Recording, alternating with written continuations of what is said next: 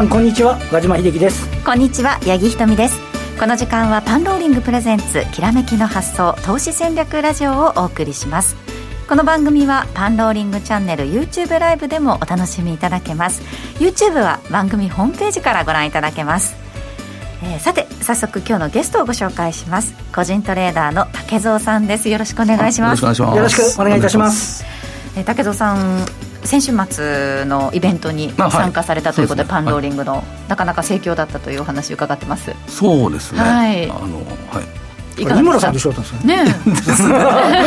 いやもうあの井村さんにほぼほぼ喋っていただきました。そうですか。やっぱり喋ってました。予定通りです。ねなかなか珍しい組み合わせだったっていうお話ですけれども、ね、あのパンローリさんがあの、うん、企画していただきましたね、はい、はい、大盛況のうちに幕を閉じたということです、はい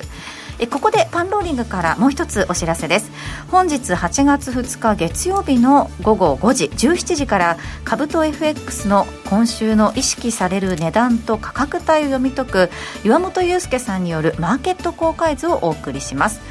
マーケット公開図を分かりやすく言いますと市場が動く前に市場が意識するサポートラインやレジスタンスラインなどが前もって予測できます。さらに言うと例えば日本のデイトレーダーは歩み値と板情報などで短期的な需給を図っていますがアメリカ市場は PTS などを含めマーケットの数が多いため歩み値や板情報自体が無意味であり実際に約定した出来出来高を分析するツールが非常に発展しています。つまり今週の株と FX の価格を読み解くマーケット公開図となるわけです。本日この後午後5時から岩本裕介さんによるマーケット公開図どうぞお楽しみに。パンローリングチャンネルで配信しますのでチャンネル登録もしくは番組ホームページからご確認ください。それでは早速番組を進めてまいりましょう。この番組は投資専門出版社として投資戦略フェアを主催するパンローリングの提供でお送りします。ではここからは和島さんに株式市場足元のマーケットについてお話を伺っていきます、えー、今日の日経平均なんですが、えー、終値が2万7781円2銭ということで、えー、先週末に比べて497円43銭のプラスだったということで、先週大きく下げた分、ほぼ埋め戻した 格好ですね。そうですね。今日497円上げてて、先週が498円下げてるっていうことです金曜日、そうですね。トピックスは完全にあの金曜分の下落を埋めたって話ですけど、ええ。ああな、もう東証、あの東京市場、先週のこの金曜日はもうどんよりしたムードになっちゃってて、そうですね、まあ、あのいろいろね、あの東京をはじめとする新型コロナの感染拡大ですとか、うん、あとは中国でハイテクとか教育産業への、ね、規制強化だったり、まあ、ちょっとアメリカの方もあもどうなのよみたいな話で、うん、まあね、あのこれ、先週の2万7283円って、あの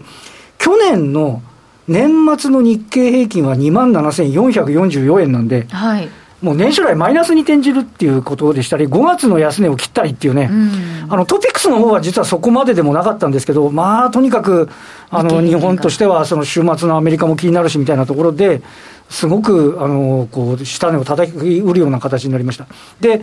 海外はね、あのニューヨーク難聴だったんですけど、はい、これ、シカゴの22先物は2万7450円。まあ、これが規定になるのかなと思ったら、うん、今日はね、あの久々になんか市場の予想を上回って、えー、取引を終えていて、であとはちょっと、まあ、なんて言いますか、アメリカのインフラ包括法案のなんか進展みたいな、そんなこと午前中言ってた人いたかみたいな ところまで手がかり材料にするっていうようなところで、はい、まあ、ちょっとね、あのボラが大きい展開ですよ、田口さん、どうですか？いや、本当に、まあ、先週金曜日ですかね、はい、あのまずはなぜここまで 500円近く下が、ね、そこまで下がる必要あるのかっていうのとあって、月末下がるとはね、よく言われてましたけれども、そうそう11か月連続ではあるんですよね。だけど、どうしてここまでっていう。っていうのはあって、えー、まあ、でも、今日のまあその、まあ、約500円高、はい、そこまで下がったんで、今日そこまで同じように戻したような、なんで戻したか分かんないけど、昨日先週下げたんですよ、まあ、そうでもその金曜日の下げもちょっと理由がちょっと分からなかったんでね、ねまあ、その分、ちょっと今日戻したかなっていう感じはしましたけどね。あとはね、先週、あの決算発表した富士通とかファナックが、そんな売られる内容かよみたいな話だったんですけど、今日はそれもね、少し。改善しましたね、うん、あのなんかちょっとドキドキ感がね、あのこの慶応決算もあって、でも今日はあの例えばその商船三井日本郵船が売買代金のワンツーなんですけど、ここはもう、特に商船三井が第一四半期の段階で、増額修正2回目って、会社の人の業績予想を何考えて戦争してるのか分かんないぐらいなね、増額になってて、そうしたことがね、素直にこう評価されたりもしてて、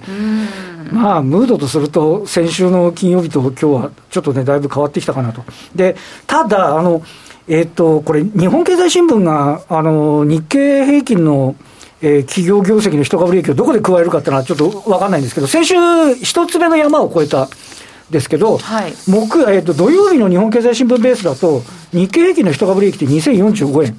これまた毎回毎回ここのレベルだとあのソフトバンクグループがどうだっていうのは、まあ、そこは置いといて、はい、あの決算発表前から微動だにしてない。んです。あのなので、えっと、日経でやると7社に1社が情報修正だっていう話ですけど、うん、あの金曜日の分まで入ってるとすると、はい、あの今期、基礎保守的って言ってた部分が、うん。えー、ここの段階ではまだ EPS の上昇がないというところなので、えー、さてね、まだ今週ね、これから、まあ今日もそこそこ決算ありますけど、えー、この EPS が上がってって、やっぱちょっとやっぱり、あの慎重にだったんじゃないの？みたいなね、話になれるかどうかっていうのも、一つこうポイントなのかもしれませんね。そうですね。そういったことも踏まえると、やはり今週の注目点としては、企業決算になってきますか？で、ね、やっぱりあのこうあの海運みたいにあので今日えっとちなみにね、電装が上場で高いんですけど、はい、あのそういうふうにいい流れになれるかどうかですよね。情報修正したのに売り気配とかってなると。いやもう先々読んであので情報修正してもいや中国がピークアウトだって言われちゃうとそうかな、みたいな感じになっちゃってもね、あのなので、まあ、そこを冷静にこう取っていけるかどうかっていうね。ところっていうのが、ちょっとこれからのちょっとマーケットを見る上においては、今週、決算のね、プレーっていうのが、一瞬のそのあの動きじゃなくて、トレンドとしてどう向かっていくかっていうのは、やっぱり非常にちょっと注目されるところじゃないかと思いますね、うん、あの和島さんのメルマガですね、和島秀樹の 銘柄選択術。でも、今週やはりポイントは、その決算だったりっていうところになってくるんでしょうそうですね、あのえっと、毎週その、えっと、月曜日に配信させていただいて、まあ、今週のポイントというところで、はい、あのまあ、信用期日を通過しそうな電子部品が多いですよとかですね、あとは決算ピークですよとか、あとはちょっと中国の状況に注意しましょうねと、そんなことも、えー、書き込ませていただいて、まあ、1週間のね、えー、スタートの時の少し、えー、あの手がかりにもなればなというふうに思っております。はい和島さんのメルマガ面白くてたまになるとすごく好評だということですので、はい、和島秀樹の銘柄選択術詳細は番組ホームページもしくは YouTube の概要欄から今すぐお申し込みください。この後は本日のゲスト竹蔵さんにじっくりとお話伺います。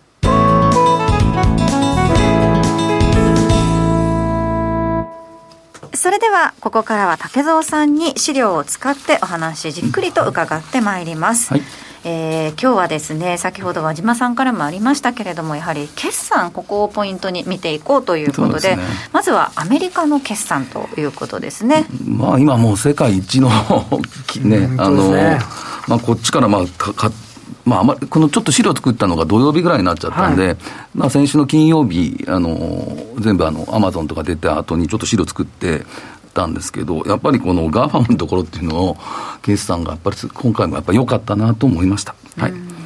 で、まあ、今回、まあ、アルファベットが2兆3770億円っていうところとか、アップルが2兆2918億とか、うん、このもう5社だけで、あの純利益8兆円を超えた、えー、数字を出してたんですね。はい、まあ、そういうことになったら、やっぱり、まあ、日本企業も相当いいとは思うんですけど、はい、やはりこのあの向こうのあのこのガーファム中心に、えー、結構好業績が目立ったかなというふうに思いました。そうですね。いやただ、あのまあ、中身見てるとっていうことになるんですけど、まあ、これ、不安材料を企業がちょっと出してるのかなっていうところがあったんですけど、アップルですね、はい。まあ、アップルはこれ、まあ、7、9、まあ、次の期には、今回の半導体不足で、ひょっとしたらこのスマホの、うん、うん iPhone の影響が、えー、出てくる可能性。で、まあ、この成長が減速するっていうことが、を書いてるってこと。まあ、あと、まあ、マイクロソフトも、まあ、これは多分、あの、部品の不足ってあるんでしょうけど、これもやっぱり半導体かなとは思うんですよね。まあ、それによって、あの、Windows の販売が、まあ、前年同月マイナスになってる。まあ、ただあの、今、マイクロフォンもクラウドさ、ここの動画もそうですね、はい、相当あの伸びてるんで、はい、まあ、この、まあ、パソコンと、まあ、悪い材料を探せばということで、こういうところになってるかなと。あと一つちょっと気になったのは、アマゾン。アマゾンがちょっとあの、あのしコロナ禍から、まあ、経済成長が上向くっていうことで、まあ、このネット販売、これがちょっと減速するっていうことを、うん、まあ、掲げた。で、ね、あと、まあ、アマゾンは、あの、何でしたっけ、えー、アナリスト予想、ちょっと11四半期ぶりでしたかね。あの、予想届かなかったということで7%、8%ぐらいですかね。先週結局アメリカの株を下げたのここが大きい影響が大きかったですね。一番の大きいところはやっぱこのアマゾンの下落っていうか、そういうところが大きかったかなというふうに思います。このね、アマゾンが下げて、マーケット、アメリカ、もう少し弱かった流れが日本にどう来るかみたいなのも、ちょっと注目点でしたけどそうですね、先週金曜日はそれも懸念してましたよね、間違いなくね。まあ、その分、だから、なぜそこで日本株が売られるかっていうのも、多少なりとはあったんですけど、まあ、そこまで売らなくてもいいなと思ったんですけどね。そうですね、まあ、結果、その週明け、今日は日本株は戻してきたということで、ね、これから先のそのアマゾン株の動きも注目だとは思うんですけれども、はい、そんな中で、アメリカのマーケット全体のお話ということですね。うん、まあ、ずっとここでも、ね、ね次の資料になりますかね。はい言ってますけど、とうとうアメリカの時価総額が50兆円を超えたっていうか、50兆ドル。50兆ドル。5500億。5500兆円。兆円を超えて、もうとんでもないなんか数字になってきたなと思ってて。1988年代は日本の方が時価総額大きかったんですけどね。僕どうなっちゃいつからどうなっちゃってこうなっちゃうんですかね、確か入社して1年目、2年目の時ですね、はい、ちょうどあのバブルの時なんですけど、多分あの時も日本がナンバーワンになったっていう話だったニューヨークダウって日経平均の10分の1っていう、だから日経平均が1万円だったら、ダウ平均は1000ドルっていうのがあの 定番だったですからね、私たちね。すみませんね、昔の話いやいやいやいや今日もあのちょっとツイッターの方でやったんですけど、うん、まあ今その逆、あの日経平均引くダウだったら今、これが過去最高に開いてて、あそうですね、あそうそうあの武田さんのツイッター拝見しました、ね、マイナス7600ぐらいですかね、で今、真島さんが言ったの、本当逆になってて。だいぶね、見える景色変わってきたなという印象ですけれども。もうこの5500兆円っていうのは、本当すごいなと思って、で、でこの世界に占めるシェア、はい、これもだからもう44%っていうことになってて。なんか去年、ここで言ったのが、なんか40兆ドルとかなんか言ったような気がして、もうそこからもう、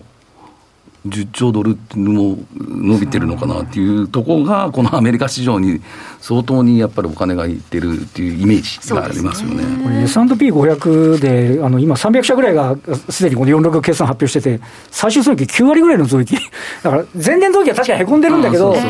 でもそれにしてもね、あの売上でも22%増。ということなんで、やっぱり業績いいですよね、アメリカの企業ね。で先ほどご紹介いただいたそのガハム、これの5社で時価総額。が1兆、うん、日本円にして1兆、あ1000兆円。桁が分かんなくなります。の、もう時価総額超えてるってことですね。だから今、日本がもう700弱ぐらいですかね、今。まあ、もう5社でとんでもなくいっちゃってるんで、大体今、これ3社でもでいってるんじゃないですかね、アップル、マイクロソフト、アマゾンかな。アルファベット、そうですね。もう3、4社でもう日本の時価総額超えるぐらいになってくる点で、まあ、その辺やっぱり考えてみたら、日本のね、あのー、大手のところ、もうもうずっと言ってるんですけど、やっぱその辺期待したいなとは思ってるんですけどね。はい、そうですねで全体で見たら、やはり、まあ、中国、中国もやっぱりこの年間は増えてるし、うん、そこで伸びてないのがやっぱり日本、あと、まあ、欧州、まあ、この辺がやっぱりあのちょっと減らしてるっていうことですよね。うん、まあでも飛び抜けてやっぱりこの米国市場のところにお金が流れているんだなっていうところがありましたということですね。はい。そして今日もう一つ持ってきていただいたその5ページの MSCI チャイナインデックス、これどういう？えこれ、まあ、さっきあの和島さんが言われてたけど、あのまあ、中国があのアメリカ市場に上場している企業に、まあ、規制かけるっていうところで、まあ、先週、だから、あの教育のところですよね、そこ、ね、から一番最初に始まって、うんニューオリエンタルとか TAL とか、そ、ね,、まあ、そのあたりも1日で70%は 下落するとか、まあ、そういうところがあって、まあ、その後、あの TD だったり、あのアリババ。そうですね。あの、パイドゥが。半端ぐらいなってますもんね、もうね、株価ね。そうですね。だこのあたりに、あの、広がって、まあ、で、このチャイナインデックスのところが入ってるのが、まあ、あの、あまあ、アリババだったり、あのパイヌーというところが入ってるんですけど、まあ、これがもう、えー、年初から、年初大体90ちょっとあったのが、もう60ドル台まで、えー、下落してたっていうのが、伺えて、まあ、この辺がちょっと足を引っ張った印象はあったんですけど、やっぱり、で、ここでやっぱり、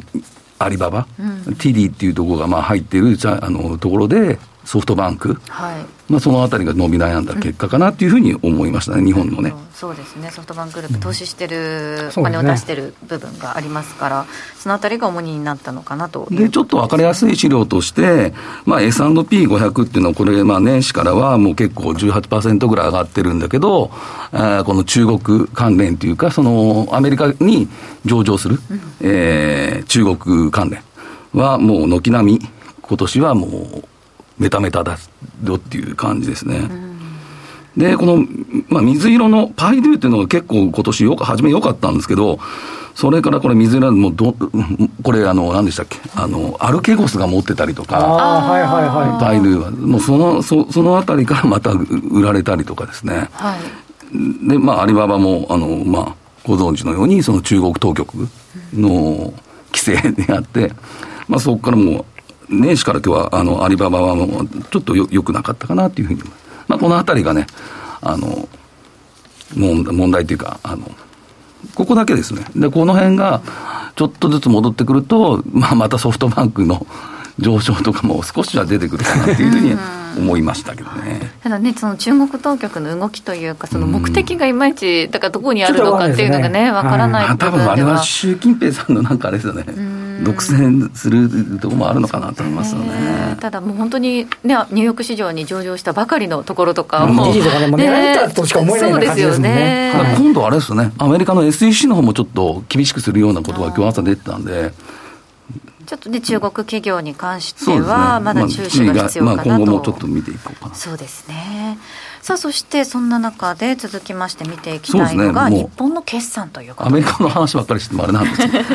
まあ日本の決算っていうのも、実を言うと、まあ、さっき和島さんも言われましたけど、結構いいいいの出出てたんですよ、ね、今度、大林もう一回見ちゃったりして、決算出して確かそんな悪くなかったよなと思って。そうそう。まあ今日あの、モーニングサテライト見てたら、安川電機の社長さん出てて、うん、あそこだけ今、2月決算になって、ね、まあ、必ず先に見られますそう,、まあ、そういうちょっとあの話もされてましたけど、でまあ、先行、えー、指数みたいになってるって言われてて、で今回、安川の決算もよかって、そうですね、しょっぱな、確かね、高く始まって、そこから。もうどっか行っちゃいましたね。そうなんですね。で、まあ、ここ今、資料に書いてある通り、まあ、先週の金曜日まで、えー、発表した22年の3月期の決算の大体450社、まあ情えー、情報修正した企業が69社、まあ、全体の15%ということなんで、ただ今据え、まあ、通期の据え置きっていうのは、まあ、まあ、8割程度になるんでしょうけどね。いやだから進捗率よくても据え置いたら売られるのかよみたいなね、なんか。ね、それもありますもんね、なんかね。だからそこの方が大きいのかな。ただ、ずっと見ていると、これは多分情報修正予備軍だろうなっていうのは、ねはい、結構見てあったんですけどね。えー、そのあたりのこう評価というのを、まずヘッドラインでするのか、その会社のその通期のその業績情報修正しなかったどうかっていうので見るのかっていうので、まただいぶその投資家の方の反応っていうのが違うと思うんですけれども、今回はじゃあ、そのあんまりそのなんていうんですかね、進捗率では評価されていないっていう印象ですか？ファナックなんかは増額なんだけど、中国の先行き大丈夫ですかっていうふうな反応になっちゃってるっていう。そうですね。感じですよね、なんかね。だから、あと、まあ、日産自動車とか、まあ、アドバンテストとかも。あそうですね、アドバンテストね、日産はちょっとサプライズしましたね。あ まあ、あと、だから村田とか、新興電工とか、これもず、このあたりがだから情報修正銘柄だったんですけど、もう先週の金曜日、まあ、日産部はね、あの高かったですけど、他のやつも、ほぼ売られてる状況で、まあ今日はその分、下げた分戻してっていう。まあ、新興電化はちょっとね、安かったみたいですけど、そうですね、うん、まあ、アドバンテストとか、そのファナックとかはちょっと戻した感じにはなってたなっていうふうに思いましたけどね。まあ、そういったいい決算と見られるものが出てきても、なかなか反応しないっていう中で、その他やっぱり日本市場がどうしてなかなかこのいいムードになっていかないのかっていうのが要因として。2つほど挙げていただいて、まあ、2つだけじゃないとは思うんですけど、うん、やはりまあここに来てあの、日本で新規感染者がまあ最高を記録している、まあ、そのデルタ型っていうやつで、でまあ、東京、沖縄に次いで、えー、大阪だったり、あとまあ千葉、えー、埼玉でしたっけ、あと神奈川。のところに緊急事態宣言、やっぱりこのあたりで出して、で今日かな、あのまあ、夏休み、ちょっと移動を控えてくださいみたいなところ、出てましたよね、そうなると、やっぱりまたこの景気あの経済成長率っていうのを見たときに、やはり日本ってやっぱりこれも0%台まで落ち込むとなれば、アメリカが大体6.5%で、えー、ユーロ圏はもう8.3%上昇するところになってて、でやっぱ日本は0%だった。ら、やっぱちょっと見落としますねっていう、IMF、日本だけ過去修正してますからね、そうそうそうそうそう、はい、だから日本だけマイナスで、アメリカ、ユーロ圏っていうのを全部プラスにしてたんで、その辺になったら、ね、ちょっと日本株はっていうところが、一つの要因かなっていう、うね。うん、期待されてたほどのワクチンの効果みたいなのが、今ちょっとそのデルタ株によって、イメージと違う方向にいってるなっていうのはね、ね。ありますね。そしてもう一つが、6月以降の IPO という。そう、これをあの6月から7月21日、これ、結構多かったんですよ、IPO がね。うん、で、まあ、上場した企業が、これ、まあ、4月21日以降も上場はしてあるんですけど、ちょっと、はい、あの期間がちょっと短かったので、で、あの、企業26社、これをちょっと調べてみました。はい、で、そのうちまあ17社が7月30日の金曜日、これ、上場来安値なんですよ。おだほぼ安値をつけてる状況で、うん、で、マザーズがもう、全滅状態になって、で、あの松井証券さんが出されているマザーズのあの信用評価損率っていうのがあるんですね。これがもう23.96まで来てたんですよね。20%超えるともう、もう悲鳴ですもんね、本当ね。だここのところが結構やっぱり、あの、上値を重くしてる。個人さんってやっぱマザーズとかこの IPO とか結構好きなところ多いと思うんですよね。はい、このあたりがちょっと伸び悩んだのが要因だった。特にこの IPO のところ、これやっぱり26社中17社が上場来安値とかなってたら、あちょっとあれかなとは思いましたけどね。20日まで IPO 次空いてるんで、その間にちょっと立て直ってもらいたいですよね。あうん、そうですね。次、あの、お休み明けて20日なんですよ、次の IPO。今日のね、5番ぐらいから少しと、まあでもあれですけど、まあもうちょっとやっぱ、この IPO のところに出来高、うん、そのあたりがでできてほしいなとは思いましたけどね。ね。マザーズの、ね、指数全体でも先週1週間で4%超える下落だったのが、またあの、ね、今週に入ってその、東証一部とかと同じぐらい戻ってくるかなと思いきや、今日一日は0.3%程度の上昇だったということで。あの海運買った方がいいやって話ですよ、短期で売買されてる方にとってはね。指数もマイナス。じゃあ最後ちょっと盛り返したっていうところなんですかね。やっとプラスになったなっていう感じだったんで、このあたりがね、あの上値を抑えてる、低迷してる要因の一つだと思いますけどね。えー、そしてその中ではやはり期待するところは決算になってくるという、ね、まあ、そうですね、もう、まあ、和島さんもいらっしゃるけど、まあ、8月4日の私どもトヨタ、ここのところにあの、えー、注目、まあ、これ、まあ、先ほど言いましたけど、まあ、土曜日にちょっと出したんですけど、比較的これ、株価がしっかりしたんですよね、他の、ね。まあ、あの日経平均だったりに比べて、うん、っていうか、まあでトあの、トピックスがやっぱり日経平均に比べて強かったっていうのがあるんでしょうけど、トヨタってよくよくなったんですよね、うん。うん、最近。まあ、で、今日1万円超えてきているとなれば、まあ、その一つの要因っていうのが、先週末出したあの、電装の、えー、決算、あとまあ自社株買いっていうところで、まあ、このトヨタのに連想買いが働いたのかなっていう、うん、まあ、トヨタ系列も良かったですからね。で、まあ、この、まあ、自動車、まあ、さっき言いましたけど、日産自動車だったり、あと三菱自動車、まあ、このあたりの自動車株の、まあ、情報修正っていうのがあったら、まあ、トヨタも、いいんじゃないのっていうところが、あの、ありました。うん、で、あとはやっぱこの海運株ですね。凄まじいですね。で、これ海運株ってずっとやっぱり見てたのが、皆さんって、僕もそうだ、バルチック指数っていうのを見てたんですけど、はい、最近こっちじゃなくて、これグローバル、えー、コンテナ貨物指数っていうのがあって、こっちの方がすごいんですね。で、ここのコンテナ船をで運ぶのが医療品だったり、えー、だから日用品だこっちのコンテナ船が相当動いてて、はい、でこのバルチックっていうのは、えー、鉄鉱石だったり、バラ積み船ですもんね、うん、バラ積み船、石炭とか、そういうところを運ぶ資源系。ですよね、だから今、こっちのグローバルコンテ,、えー、コンテナ貨物のこの指数、こっちの方が相当ずっと右肩上がりで上がってる。それをやっぱ恩恵を受けたのが去年、あれ、去年でしたっけ、そう3社がね、そう途中からですね、うん、3月ぐらいまではまだあれなんですよ、むしろコンテナ船統合したんですよね、海運3社で。でもそれなのに、まだ業績足引っ張るのかみたいな。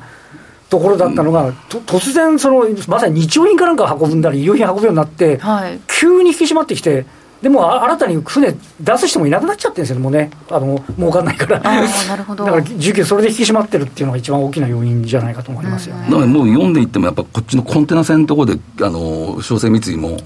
あの収益上げてたっていう。商船三井って増配して、6100円ぐらいだと、配当利回り9%ぐらいになってるんですよ。すごい増配の、ね、額でしたもんね。この3社が結局統合してるんで、まあ、商船三井が情報修正するんなら、まあ、川船だったり、そうそうみんな一緒ですね、も一緒のところでまあ情報修正するだろう。で、あとまあ増配もするんじゃないのっていうのが、多分連想ゲームで来る。で、これが多分今週の8月4日に、うん来てるのかなというふうに思いましたけど、あのトヨタに関して言うと、その自動車も半導体がっていう話あったと思うんですが、うん、あまりトヨタはそのあたりは。ここここへ来てね、ちょっとあのいいずれ、今までずっとね、結構踏ん張ってたんですよ、はい、あの別のあの流通ルートがあるんで、うんうん、でもここへ来てさすがにちょっと足りないみたいなことは言ってるんですけど、うん、でもあの、ね、あのなんて言いますか、マツダとか日産とかこんだけ売れてんだら、あの別に大丈夫じゃん的な話に。だとで電装とかね、そうそうそうそう。ば、そっかそっかそっか。この日産ですら、ですら関係者の方すみません。あの、で、ですらやっぱりちょっとね、あんだけ車売れてるのかっていう印象ですよね。まあだからあの中古車見ても、結局あれだけ売れるっていうことは、ぱ新車は多分相当やっぱりないですよね。ないですよね。あの、イドム、ね、ガリバー展開してるイドムなんかの見てると、やっぱり予想より中古が活性化してて、新車がいつだなるか分かんないから、じゃあ中古買おうかみたいな話になってきてるっていう部分もありますよね。そうだと思いますね。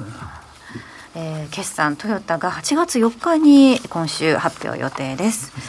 さあ、そして竹蔵さんのメルマガに関してなんですが、一日が始まる前に押さえておきたい主なニュースや市場のポイントなどをお送りしています。主なニュースや政策、国策銘柄、テーマ、そして株や売買動向など盛りだくさんで、業界関係者の方々にも好評いただいているということなんですね。私も拝見してますけど、本当に本数も多いし、中身も充実してますからね。そうですよね。え竹蔵の50億稼いだ男のメルマガは番組ホームページもしくは YouTube の概要欄から今すぐお申し込みください。さて、えー、そろそろ番組もお別れの時間となってしまいましたこの番組は投資専門出版社として投資戦略フェアを主催するパンローリングの提供でお送りしましたこの後もですねパンローリングチャンネル配信で、えー、限定配信で引き続き YouTube お送りいたしますので、えー、武藤さんにまだ資料をお持ちいただいております、はいはい、そのあたりもじっくりとお話伺っていきますしまたあのメルマガに関してもですねどんなポイントを見てほしいかというのも最後に竹蔵さんに伺っていきたいと思いますのでこの後の延長配信もぜひお付き合いくださいませ。パンローリングプレゼンツきらめきの発想投資戦略ラジオ。ラジオの前の皆さんとはここでお別れです。来週も素敵なゲストをお招きしてお話を伺ってまいります。それでは皆さんまた来週です。